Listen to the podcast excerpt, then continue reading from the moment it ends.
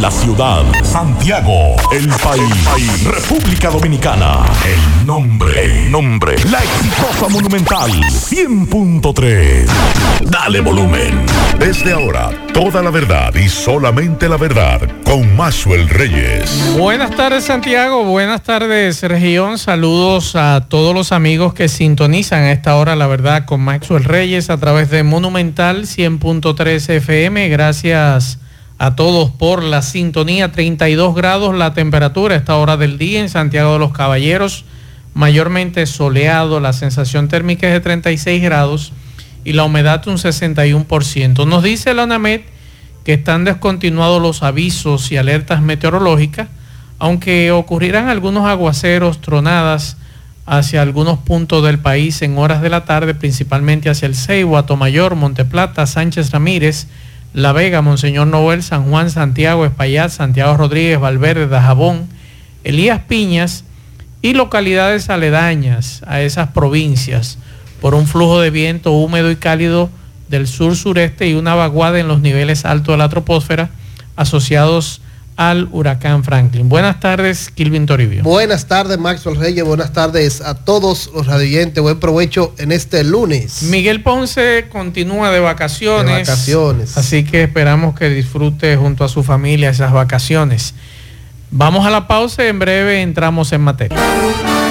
La verdad con Maxwell Reyes. Bien, continuamos 12, 8 minutos. Como cada semana tenemos siempre un invitado aquí en el programa para que nos hable de su precandidatura. En el día de hoy tenemos al ingeniero Pablo Villini, que es precandidato a diputado por la circunscripción número 3 del Partido de la Liberación Dominicana y viene a conversar con nosotros, a plantearnos informaciones del PLD, a plantearnos sobre su candidatura. Buenas tardes, Pablo. Buenas tardes, Maxwell. Buenas tardes, país. Buenas tardes, República Dominicana. Qué bueno, qué contento de estar con ustedes. Qué bueno. Pablo, cuéntanos un poquito sobre tu precandidatura a diputado, cuándo serán las internas, si esto afectará este acuerdo que hay entre PRD, PLD, Fuerza del Pueblo, si esto afectará de alguna forma u otra a alguno de los precandidatos de ustedes con esta alianza. Bueno, mira, en nuestro caso estamos recorriendo cada comunidad, cada municipio, cada distrito municipal de la circunscripción número 3 y llevamos prácticamente dos años, ya después que tomamos la decisión, después de organizar la parte central del partido, que era restablecer los nuevos comités de base, el nuevo proceso de comités intermedios, ya tomamos la decisión, nos sentamos con nuestros eh, cabezas políticos, empezando por nuestro presidente de la organización, Danilo Medina, empezamos a recorrer cada comunidad, cada, cada municipio. Y qué te digo, hemos recibido eh, el afecto de, nuestra gente, eh, el cariño que hemos sembrado durante tantos años como militante del partido, como funcionario público, pero más que eso, como ese ciudadano que han visto crecer aquí en la circunscripción número 3, en Nivaje específicamente. Nunca no hemos ido a la circunscripción, entonces eso ha servido de, esa, ese abono para la siembra que hemos hecho y cuando miramos que el partido eh, se involucra a hacer alianzas con otras organizaciones, en nuestro caso no tenemos la, eh, menor, eh, ¿qué te digo? El menor desliz de que nosotros vamos a estar dentro de la boleta. son seis plazas, el partido se ha reservado una pues, específicamente en la circunscripción. nosotros buscamos una de las otras cinco, claro está, entra también la cuota de la mujer. Pero el caso es que nosotros eh, hemos trabajado para, para que lo que hoy dicen las encuestas, eh, nosotros estemos cosechando el fruto de esas eh, decisiones que la circunscripción número 3 visualiza en nosotros, quien le va a representar en el Congreso, quien va a fiscalizar, pero más que todo eso, quien le escucha, quien anda en las comunidades con ellos y que nosotros llegando seremos su voz en el Congreso, no solamente como lo dicen en tiempo de de campaña, nosotros nos hemos preocupado primero por dar resultados como funcionarios para hoy nosotros tener las puertas abiertas donde quiera que vamos. La metodología sigue siendo la encuesta. Sí, sí, sí claro está. Eh, las encuestas eh, se estarán realizando finalizando octubre, mediados de octubre específicamente, finalizando el mes de septiembre. Por eso nosotros estamos en la calle dándonos a conocer a aquellas personas que aún no nos conocen, ya que la, circunscripción 3 es bastante grande, está cerca de 84, 85 mil votantes con cinco municipios cuatro distritos municipales, pero cuando tú dices que el casco urbano de la circunscripción 3, específicamente la zona sur, tú me estás hablando de 38, 39 mil votantes, que eso es un mundo. O sea, hay que estar pendiente, dándonos a conocer, eh, visitando eh, los mano a mano, eh, los esfuerzos concentrados. Por ejemplo, este sábado tenemos uno en Atomayor, grandes actividades en Licey, Tamboril, Baitoa un poquitito más lejano, más difícil por el, mismo relieve geográfico que tenemos allá, pero también tenemos los equipos en cada demarcación y cada... Pablo, hay una queja en nuestras comunidades a las que yo, a lo que yo me sumo, de que muchos aspirantes a, a lo que sea, regidores, diputados, senadores, presidencia de la República, mientras estamos en campaña, queremos que nos apoyen, pero luego que ganamos la plaza, no nos vuelven a ver por la comunidad. Y hay temas principales y prioritarios en nuestras comunidades, principalmente en esa circunscripción. No sé si a ti te ha tocado escuchar de viva voz de muchos de ellos de las situaciones que deben legislarse a favor de esas comunidades y que hoy día muchos de nuestros diputados no lo hacen, ni se acercan siquiera a esas comunidades para escuchar qué podría o cómo podrían ayudar desde el Congreso. Maxwell, mira, eh, en mi caso, yo no solamente he escuchado esas, esas eh, declaraciones que tú me dices, yo he sido parte de esos reclamos por mucho tiempo. Como ciudadano de la circunscripción 3 he visto, he visto esos procesos cuando vienen los procesos electorales, valga la redundancia, donde se promete de todo, pero se deja una circunscripción huérfana y tú te preguntas, bueno, ¿y dónde están los seis legisladores de turno? O sea, hoy, hoy, ¿Qué le pueden decir a lo que vivimos en la circunscripción número 3? ¿Dónde están los proyectos de ley que han sido sometidos? ¿Dónde están las soluciones que no sean aquellas de venir cuando llega Semana Santa con una fundita de habichuela, cuando llega la madre con un electrodoméstico, cuando llega diciembre con una funda? Yo he sido parte de ese reclamo. Y sintiéndome parte de ese reclamo, entendí de que no solamente puedo estar en la grada reclamando, por eso he ido a escuchar cada una de estas comunidades, cada madre soltera, porque yo quiero ser parte de ello. Pero así como yo estoy hoy aquí, hoy aquí contigo, diciendo que voy a hacer solución, yo quiero que sean ustedes quienes me fiscalicen mañana. Y si yo fallo, así como yo le estoy diciendo hoy a la circunscripción número 3, yo te pido como mi hermano y como, mi, como mi amigo que eres, que sea la primera voz que me fiscalice, me diga, Virginia, tú viniste al programa a decir tal cosa, hace tanto. ¿Sabe por qué? Porque es que en campaña todos somos alicantinos para prometer. en mi caso, en mi caso, ya con ocho años de funcionario, he tenido quizá la ventaja que los demás no tienen. Es que hemos podido llevar soluciones antes de venir a aspirar. Lo hicimos en Comedor Económico del 12 al 16. Lo hicimos en el Instituto Nacional de la Vivienda del, del 16 al 20. Pero ¿qué sucede, Maxwell? Mira, cuando tú ves una familia dominicana, por ejemplo, eh, aquí me acompaña Alberto, que parte, el director operativo de la campaña, y nos acompañan a la comunidad de Maxwell, ir al, valle, por ejemplo, y eso está aquí, dentro de la ciudad de Santiago, ahí debajo del puente de, la Yapuldumi. Tú ver en las condiciones que viven familias nuestras, que viven amigos, hermanos, compañeros del partido o no, porque cuando fui funcionario, yo no tuve etiqueta de, de quién era ni de color de partido. Yo lo que entendía es que se me puso en una posición pública para servirle al país. Pero cuando tú vas y miras condiciones de madre soltera, cuatro y cinco niños, Maxwell, descarso, caminando en la calle, en el río, tú dices, bueno, ¿dónde están las inversiones del gobierno central? Los gobiernos que han pasado, los míos, los, los que no son de mi partido, todo, ¿dónde han estado enfocadas las políticas para esas comunidades, para esas personas que hoy nos ven a nosotros ir? a buscar el voto, a buscar el favor de ellos para cuando se le encueste ahorita, digan que Pablo Villén es su diputado. Oye, ¿dónde han estado las políticas? Que visualizamos cuatro años, seis años, ocho años. ¿Dónde está el proyecto de nación, Macho? ¿Qué, tú crees que, debemos cambiar? Primero, nosotros como ciudadanos, que en ocasiones eh, no planteamos lo que en realidad se necesita en nuestras comunidades y ustedes como políticos, en este caso desde el Congreso Nacional, ¿qué, tú crees que se puede cambiar? ¿Qué tú crees que podemos variar, variar perdón? Eh, porque lamentablemente estamos en lo mismo, en la misma situación de hace 20, 30, 40 años. Las mismas promesas, pero incumpliendo. Mira, Max, lo primero es que debemos trabajar desde el seno de la familia. Es, es lo prioritario, porque ahora quizá nosotros estamos enviando a los niños a la escuela y los padres entienden que las escuelas ya, ya está todo, ¿no? La primera base debe estar dentro de la casa.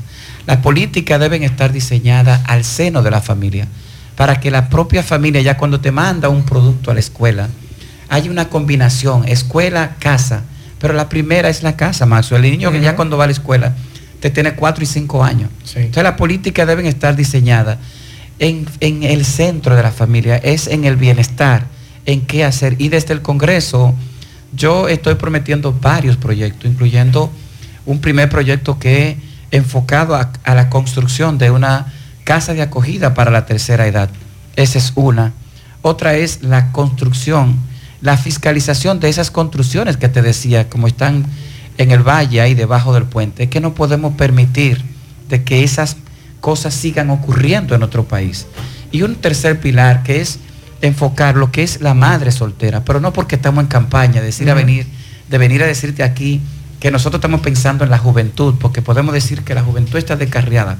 No, ¿qué hemos hecho para que esas cosas que hoy están ocurriendo no ocurran? ¿Por qué vemos una madre soltera que no te llega a 20 años con cuatro y cinco niños, ¿dónde han estado las políticas para manejar esas cosas? Entonces, nosotros desde el Congreso estamos enfocados en ser ese voz, esa voz de las comunidades, pero en traer las soluciones definitivas, en que el, el, gasto del gobierno central debe estar más enfocado a la familia, debe estar enfocado a una calidad de vida que emanada de esa familia vaya a las escuelas se enfoque una educación real, una educación, una educación de calidad, porque ¿qué ganamos con decir que el 4% se aprobó, que la ciudadanía se volcó en busca de que se le aprobara un 4%, cuando hoy vemos que salimos de los peores lugares dentro de lo que es la calidad de educación, donde ha estado invertido ese 4%, en aumentar de salario a los profesores, que claro está, lo necesitan, pero ¿dónde está la calidad del estudiante? Pablo,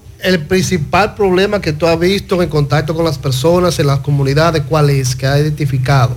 Mira, la familia dominicana dice que han sido abandonados primero por el gobierno, pero son problemas que laten no solamente en este gobierno, las, las, comunidades siempre te gritan. En esta ocasión el problema ha sido mayor, el problema tú ves que dicen las, mismas madres solteras, la misma eh, familia, te dicen donde comían tres veces están comiendo una vez, pero, pero de verdad que la calidad de vida del, dominicano ha bajado eh, enorme en estos últimos años. Hemos visto cómo la, el, desempleo arropa, cómo la inseguridad ciudadana, que es el tema principal, donde quiera que tú vas, se me atracaron allí, tengo temor de salir. Pero son cosas suel que hoy tenemos un gobierno de turno, se le tilda de esas cosas.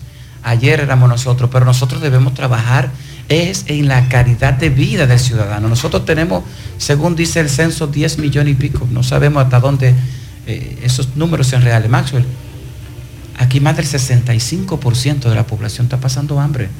Y cuando te digo hambre, es que tú no puedes pretender de que una familia se levante con cuatro y cinco niños y no sepa de dónde le va a dar comer. Porque si no es el desempleo, es la mala calidad de vida. Si no es la, la mala calidad de vida, es que no ven las oportunidades de desarrollarse. Entonces, debe haber un Congreso definido, claro, que fiscalice en qué se está gastando el, presupuesto nacional. Debe haber un Congreso que represente a esos ciudadanos de las comunidades más vulnerables, porque hay una clase media que sigue siendo golpeada, pero tú tienes que pensar en que el gran umbral que está debajo de la clase media, Maxwell, ronda el 70% de la población dominicana. Te mandan la siguiente pregunta, porque también en este programa nosotros permitimos que los radioescuchas nos gusta, nos gusta, eso es bueno. le pregunten a ustedes. Vamos a escuchar. Buenas tardes, Maxwell. Es muy bonito oír hablar a los aspirantes a un cargo. Eh, muy bonita la teoría. Pero ¿por qué habiendo tantas cosas que hacer no trabajan con eso? Un ejemplo ¿Por qué los diputados no ponen en cintura al sector inmobiliario que están acabando con nosotros las personas que tenemos que, que vivir alquilado? Ya una casa, cualquier casa, te paga 25 mil, 30 mil pesos. Y si tú vives en una, en una casa que te paga 10 o 12 mil pesos, te la piden para entonces alquilarla el doble de lo que vale esa vivienda. ¿Por qué los diputados no se ponen a trabajar en eso? O seguir trabajando con lo que es la inscripción de los colegios, que otro abuso también. Entonces, con tanto trabajo que hacer, entonces inventándose el trabajo, que pongan los pies sobre la tierra y vamos a hacer lo que tenemos que hacer entonces. Pablo, el amigo trató dos temas.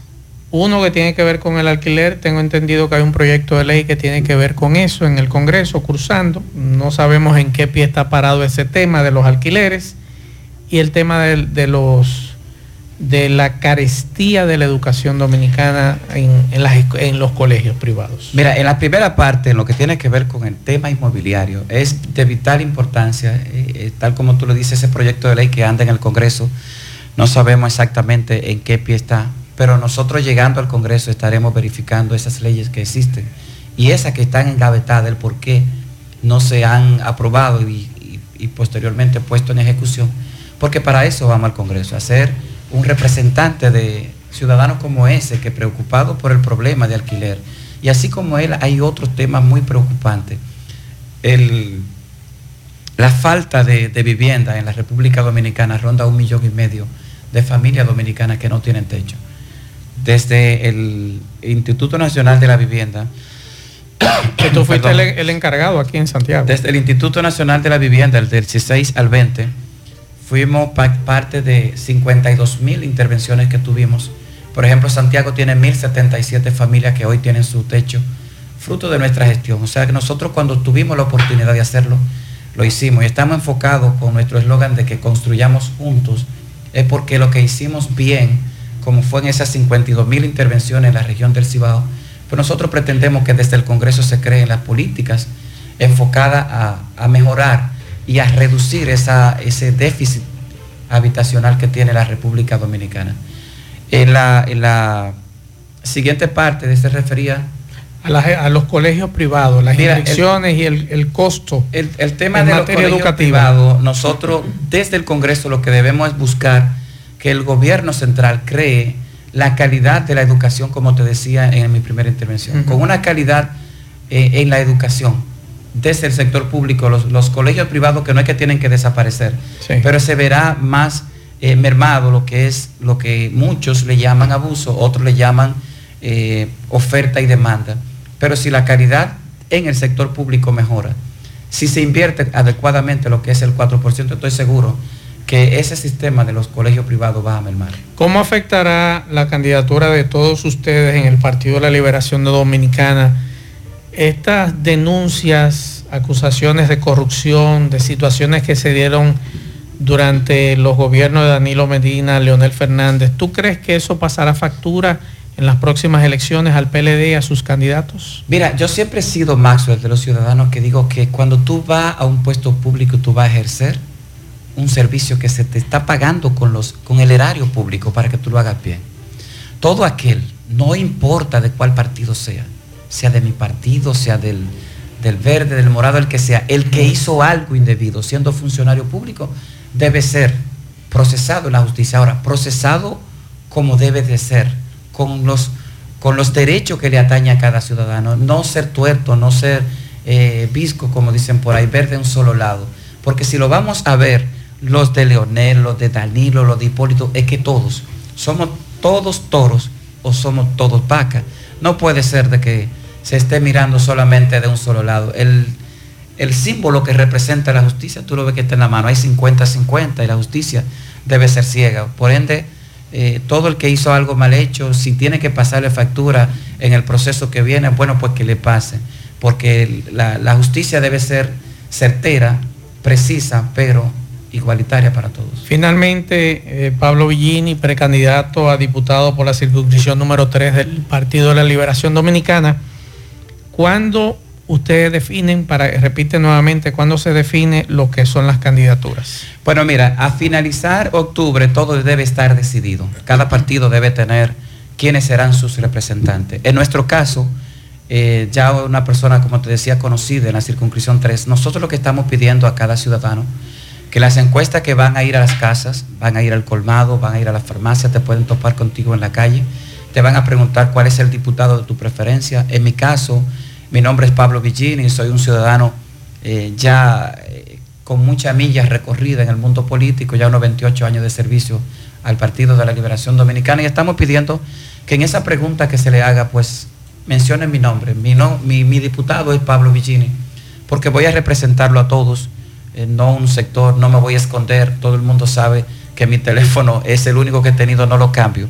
Por eso vota por Pablo Villini para elegir un representante tuyo en el Congreso ahora en las encuestas, ya que se estarán haciendo finalizando septiembre, mediados de octubre, para que cada partido, en nuestro caso el de la Liberación Dominicana, pues lleve su representante en cada demarcación y la circunscripción número 3 tendrá su diputado que lleva por nombre Pablo Villini.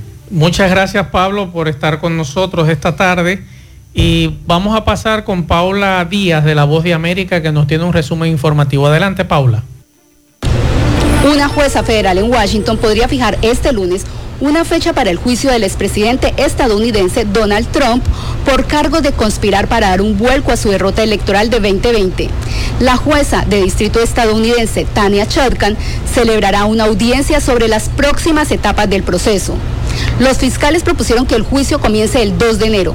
Los abogados de Trump solicitaron una fecha de inicio para abril de 2026, argumentando que necesitan más tiempo para revisar los documentos y que un juicio en enero entraría en conflicto con otros casos legales del expresidente. Trump está acusado de cuatro delitos graves que incluyen conspiración para defraudar al gobierno de Estados Unidos y conspiración para obstruir un procedimiento oficial. El expresidente se declaró inocente durante una comparecencia ante el tribunal a principios de agosto. Este lunes también una jueza federal en Atlanta escuchará los argumentos del ex jefe de gabinete de Trump, Mark Meadows, quien es uno de los acusados en el caso de Georgia y ha pedido luchar contra los cargos en tribunales federales en lugar de un tribunal estatal. Paula Díaz, Voz de América. La verdad con Mazuel Reyes. Al consultorio dental, doctor Santiago Pizardo, trabajando como siempre en beneficio de nuestras sonrisas. Realizamos casi todos los procedimientos dentales, incluso cirugía de terceros molares, prótesis, implantes. Estamos en la Plaza Corominas, Suite 104, frente a Clínica Corominas. Usted puede llamar, hacer su cita en el 809 582 3934. Recuerde que eh, también nos puede seguir en Instagram de R. Santiago Pichardo.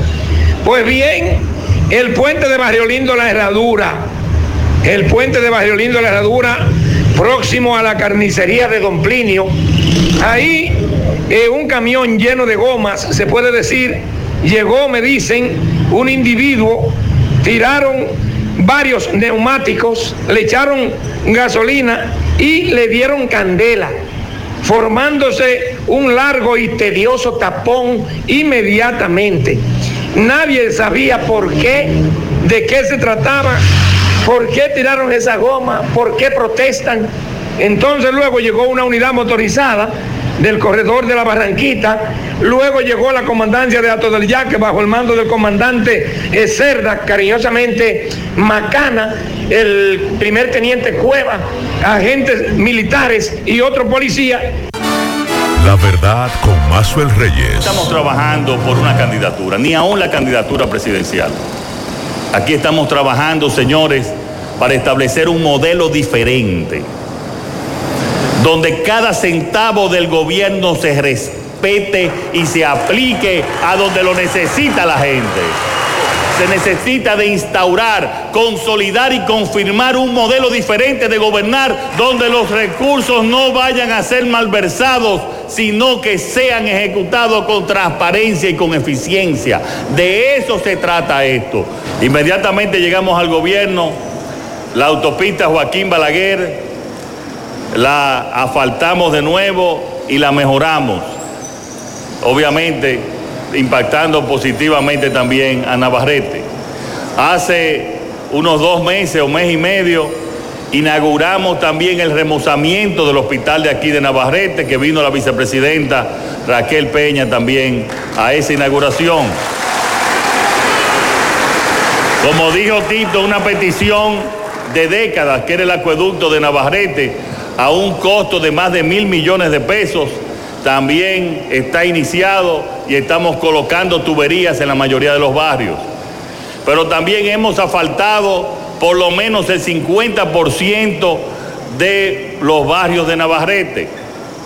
Y una obra que pide no solamente Navarrete para su tranquilidad en la carretera, sino que también lo pide toda la línea noroeste, las cuatro provincias de la línea, Valverde, Santiago Rodríguez, Dajabón y Montecristi, y que además es necesario para el desarrollo que estamos potencializando del muelle de Manzanillo, es la circunvalación que tiene un presupuesto de más de 4 mil millones, Eduardo.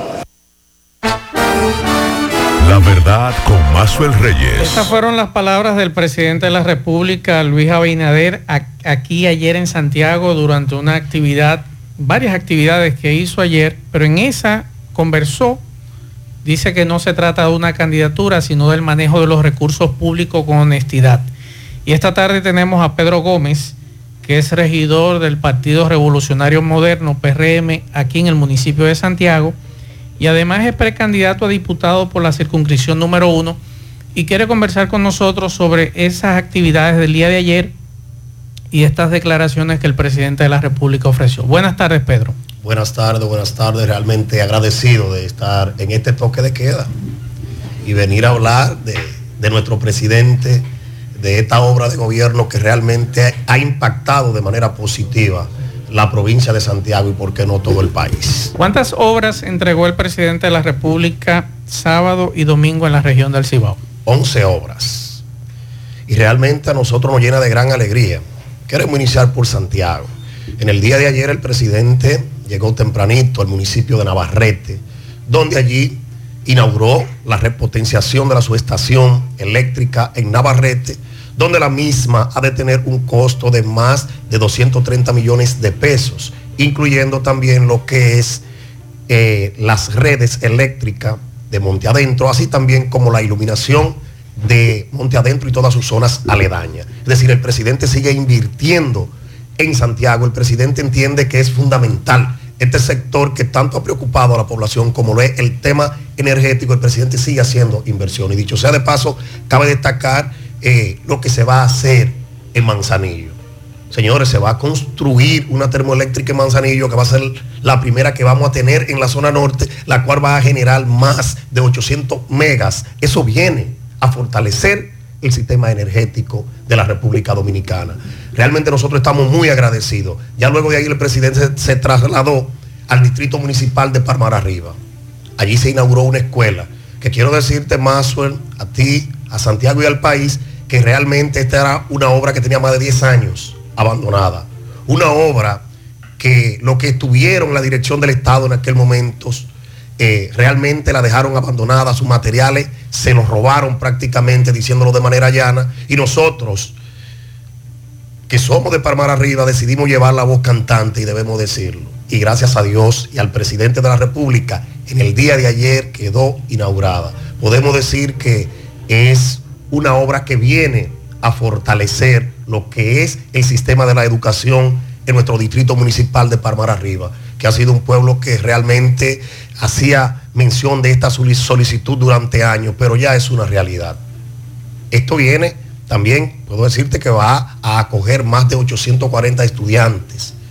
Luego de ahí el presidente se trasladó y continúa con el tema de mi vivienda, al proyecto Los Alados, donde se entregaron más de 64 apartamentos. Es grandioso ver cómo esa familia, la gran mayoría de escasos recursos que estuvieron ahí, la gran felicidad que lo mismo sienten al saber que van a tener una vivienda digna para poder ellos criar a sus hijos. Luego el presidente continúa trabajando, se trasladó al ensanche Payat, donde allí se inauguró un CAEPI. Es decir, ahí fue la primera dama que estuvo acompañando al presidente. Ahí fue ella que tomó la palabra y realmente las inversiones se están haciendo, se sigue trabajando. Luego del ensanche para allá, el presidente también estuvo en el jardín botánico inaugurando otra obra, ahí lo estuvo acompañando el expresidente de la República, Hipólito Mejía. Uh -huh. Realmente los santiagueros nos sentimos felices con la gran obra de gobierno que viene realizando el excelentísimo señor presidente. Primera vez en la historia que a Santiago se le está devolviendo el famoso 14% del Producto Interno Bruto. Muchas personas dicen por esa presencia del presidente aquí en Santiago, que lo vemos permanentemente participando en obras, ya sea privadas, públicas, que parece que los números están bajitos en Santiago. ¿Es cierto eso? Todo lo Todos los contrario. documentos que ustedes tienen, ¿qué dicen? Todo lo contrario. Yo lo que he dicho es que el presidente está cumpliendo lo que prometió en campaña. Si bien es cierto que todo sea así en el Gran Santo Domingo, Santiago era olvidado. A pesar de nosotros tener legisladores y siempre reclamar, valga la redundancia, el famoso 14% del Producto Interno Bruto, nunca se hacían inversiones en Santiago. Ya en Santiago nosotros vamos a tener un monorriel. Ya en Santiago nosotros vamos a tener un teleférico. Ya en Santiago se inauguró la primera etapa del arroyo de Gurabo. Ya en Santiago se han inaugurado escuelas. Ya en Santiago nosotros podemos decir, y le hemos llamado así, con la ampliación de la entrada a la ciudad, que este será el Santiago de los nuevos tiempos. Yo no sé si ustedes han podido ver que grandes inversionistas ya están construyendo obras en Santiago. Es decir, Santiago va a ser un Santiago moderno. Yo he dicho que la diáspora dominicana cuando venga va a decir, wow, este es el, el nuevo Santiago de América, porque realmente es un Santiago que se está transformando y es gracias al presidente de la República que ha puesto el oído en el corazón de nosotros los santiagueros. Pedro, estás hablando de obras, estás hablando de electricidad. ¿El presidente sabe realmente lo difícil de algunos ciudadanos aquí en Santiago en meses pasados con la facturación eléctrica? ¿Qué se va a hacer con eso? Porque son buenas las obras y es correcto que estén construyendo y demás. Pero ¿qué se va a hacer aquí en Santiago con esa doble facturación que hubo hasta hace unos meses? que la gente se estuvo quejando. El presidente tiene conocimiento de esa situación, de los problemas que le están tocando a los bolsillos al ciudadano santiaguero pobre porque la factura se duplicó. Mire, el presidente es un hombre que está bien informado. Nosotros entendemos que el presidente en su momento, a pesar de la gran inversión que se está haciendo en el sector energético, el presidente en su momento sabe que esta es una situación que nos aqueja a todos. El alza, la factura eléctrica nos aqueja a todos. Yo sé que en su momento el presidente ha de explicarnos a nosotros cuál es la medida que se va a tomar, como siempre lo ha hecho. Para nadie es un secreto que el presidente eh, le tocó ir a la dirección del Estado en un momento de una pandemia, luego una guerra entre Rusia y Ucrania, un país que realmente quienes nos gobernaron a nosotros por 16 años de manera ininterrumpida, lo dejaron prácticamente quebrado. Y cuando digo esto, recuerdo un presidente que dijo desde Puerto Plata que él no sabía cómo un nuevo presidente iba a asumir la dirección del Estado porque el país estaba totalmente colapsado, aparte de los robos, de la corrupción que se hizo en los gobiernos pasados. Es decir, el presidente está enfocado. Lo que pasa es que las situaciones hay que irla llevando, todo es un proceso, pero el presidente, todo lo que pueda afectar a los ciudadanos y ciudadanas, tú puedes estar seguro que realmente el presidente siempre ha de darle el frente. Nosotros dos, no, además de hacer las preguntas, los oyentes también preguntan. Así es. Así que viene una pregunta de un radio escucha. Vamos a escuchar. Maxwell, buenas tardes. Óyete, Maxwell, cuando tú tengas la oportunidad, pregunta en el aire o si ves personal al presidente que la circunvalación de Navarrete, ¿en qué está eso? Que era para mediado de año y ya ese mediado de año pasó, o sea, para el mes 6 y estamos terminando el mes 8. Pedro, ¿qué va a pasar con la circunvalación? ¿Qué se ha dicho de la circunvalación de Navarrete? Lo que pasa es que nosotros, a diferencia de otros, de los que nos antecedieron, todo lleva una planificación, se debe hacer una licitación, no se pueden hacer la cosa a vapor. Señores, si bien es cierto, en este país hay personas que están en la acción de la justicia por lo mismo, se quería hacer la cosa a vapor, pero todo conlleva a un proceso. Se está llevando el debido proceso, pero sí decirle a los ciudadanos, esencialmente de la región norte y por qué no del municipio de Navarrete, de que esa obra sí se va a hacer. Eso es un compromiso que el presidente tiene con este municipio, con esta región, y él lo expresaba en el día de ayer. Él expresaba y hacía referencia a la circunvalación de Navarrete, es decir, que eso será una obra que también se va a construir como unas cuantas más que están en carpeta y nosotros sabemos que será una realidad antes que culmine. Este Nos dice un radio escucha que también ponen en carpeta la de la escuela de Villaverde, que tiene siete años en un 95% de construcción y no le han puesto a la mano. Si hubiese tenido la información, se lo hubiese expresado al presidente en el día de ayer. Tuvimos la oportunidad, nosotros, que somos oriundos del Distrito Municipal de Parmar Arriba, donde en el año 2016, 2020 fuimos regidor o vocal y luego ya en el 2020 salimos regidor por el municipio de Santiago, él estuvo allá y le entregamos algunas inquietudes de obras que son fundamentales para nuestro distrito municipal. Y entendemos que donde se pueda aportar ese granito de arena, esencialmente en un sector como es el sector de la educación, pues podemos llevar la voz cantante. Y desde que tengamos la primera oportunidad vamos a hacer referencia a esa obra que es fundamental para los municipios, como de otras obras que también son importantes para el desarrollo de la ciudad. Mencionaste teleférico monorriel. Tengo entendido que el teleférico se entrega eh, a fin de año, si no me equivoco, a principio del año que viene. Y el teleférico ya sería, creo que a mitad del año próximo. Así es. Se entregará. Hay un sector que está preocupado por esas dos obras y es el sector transporte y hay uno de ellos que quiere hacerte una pregunta. Vamos a escuchar. Maxo, pregúntale al invitado que está ahí, que qué va a pasar con los choferes desplazados del monorriel y del teleférico, que cuál fue la solución que el gobierno le ha buscado, que si lo va a nombrar en las rutas para que la operen o llegar a un acuerdo como siempre con los dirigentes choferiles, las cabezas y los choferes se quedarán en el aire. Hágame el favor y si él puede contestarnos. Para resumirte, la preocupación del sector transporte aquí en Santiago es que las cabezas negocien y ellos se queden abajo pujando. ¿Hay alguna información que tú manejes de qué se va a hacer con los choferes del transporte público? Bueno, quien te habla más es regidor del municipio de Santiago. El tema del sector transporte, a mí desde el primer momento que asumimos aquí eh, en el año 2020, esencialmente el 24 de abril, es un tema que nos preocupa.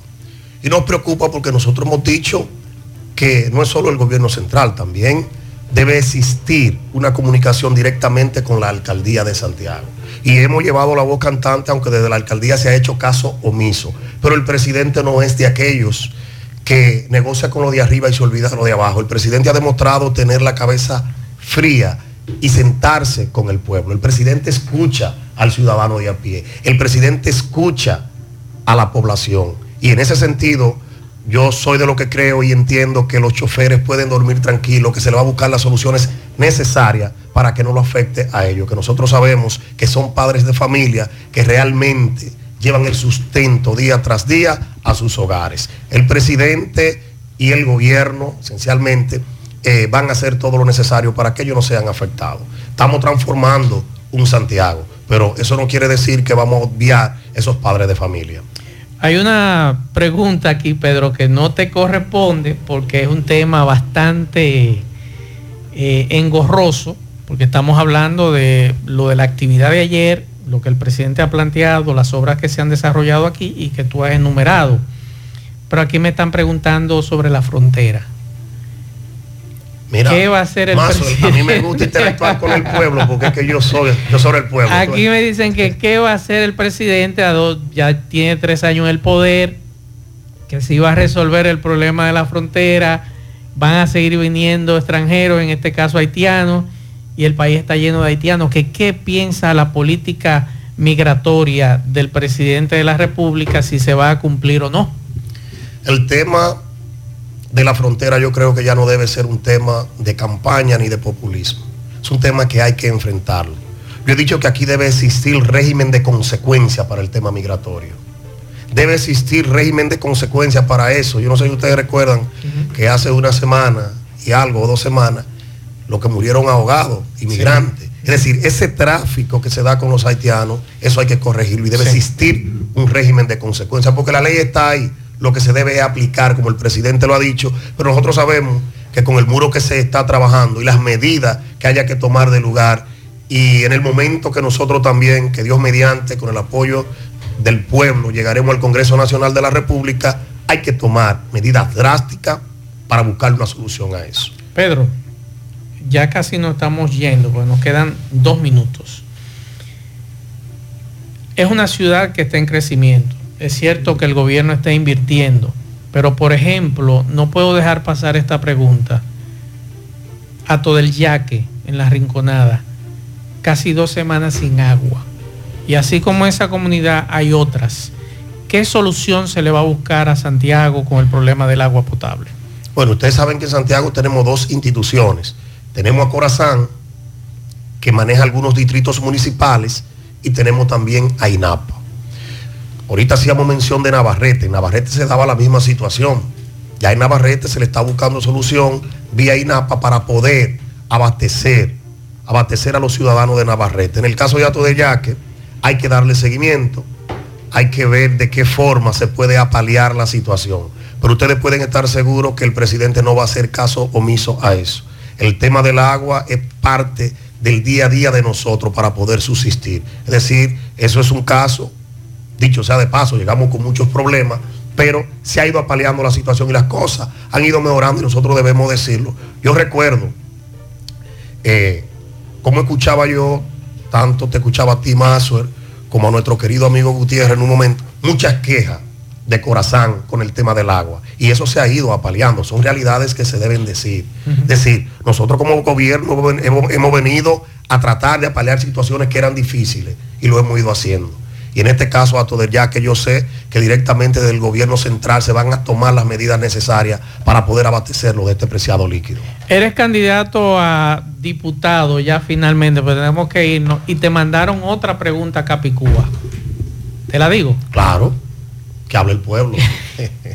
que si estás de acuerdo con que se devuelvan los fondos de la AFP, te mandan a preguntar. Totalmente de, de, ser acuerdo, diputado. Totalmente de acuerdo. Yo quiero entrar en ese tema, lo que pasa es que el tiempo es corto. Sí. Yo he dicho que aquí hay una ley que debe ser modificada con carácter de urgencia. La 87-00 debe ser modificada. Yo no sé qué compromiso tan grande tienen los legisladores actuales o los que nos han antecedido con las aseguradoras de este país. Es un robo macabro.